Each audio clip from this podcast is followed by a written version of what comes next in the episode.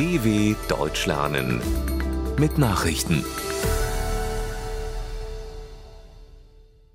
Mittwoch, 16. November 2022, 9 Uhr in Deutschland. Raketeneinschlag in Polen. Zum ersten Mal seit Beginn des russischen Angriffskriegs gegen die Ukraine ist eine Rakete aus russischer Produktion auf NATO-Gebiet eingeschlagen. Dabei sind im polnischen Przewodów nahe der ukrainischen Grenze zwei Menschen getötet worden. Die polnische Regierung hat Einheiten des Militärs und anderer uniformierter Dienste in erhöhte Alarmbereitschaft versetzt.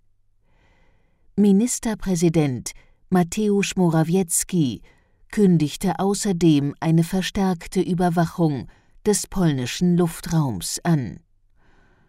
Polens Präsident Andrzej Duda sagte, es gebe keine eindeutigen Beweise dafür, wer die Rakete abgefeuert habe.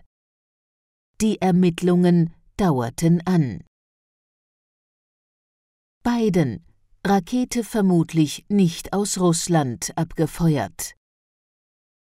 Die in Polen eingeschlagene Rakete ist nach US-Informationen wahrscheinlich nicht von Russland aus abgefeuert worden. Es gebe entsprechende Informationen über die Flugbahn, die dem entgegenstünden, sagte US-Präsident Joe Biden auf der indonesischen Insel Bali. Laut Biden könnte es sich bei dem Geschoss um eine Flugabwehrrakete aus der Ukraine handeln. Er betonte zugleich, die Untersuchungen seien aber noch nicht abgeschlossen. Zuvor hatte Biden am Rande des G20-Gipfels zu einem Krisentreffen geladen. Daran nahmen die Staats- und Regierungschefs der sieben großen westlichen Demokratien G7 sowie anderer NATO- und EU-Staaten teil. Donald Trump will zurück ins Weiße Haus. Der frühere US-Präsident Donald Trump will bei der Präsidentschaftswahl 2024 erneut antreten. Vor zahlreichen Anhängern in seinem Anwesen Mar-a-Lago im Bundesstaat Florida sprach der 76-jährige Republikaner davon, Amerika wieder großartig und glorreich machen zu wollen. Dabei zeichnete er ein düsteres Bild von der Lage der USA, die sich unter seinem demokratischen Nachfolger Joe Biden massiv verschlechtert habe. Trump war vor zwei Jahren, nach nur einer Amtszeit im Weißen Haus, abgewählt worden. Diese Wahlniederlage hat Trump bis heute nicht anerkannt. US-Richter hebt umstrittene Abschieberegelung auf. Eine Abschieberegelung aus der Zeit des damaligen US-Präsidenten Donald Trump ist von einem Bundesgericht in der Hauptstadt Washington als willkürlich aufgehoben worden. Unter Verweis auf die Corona-Pandemie sollte die als Title 42 bekannte Regelung eine schnelle Zurückweisung von Migranten an der Grenze zu Mexiko ermöglichen. Tatsächlich wurden dort Hunderttausende Menschen abgeschoben. Trumps Nachfolger Joe Biden hatte angekündigt, die Regel im Frühjahr 2022 aufheben zu wollen.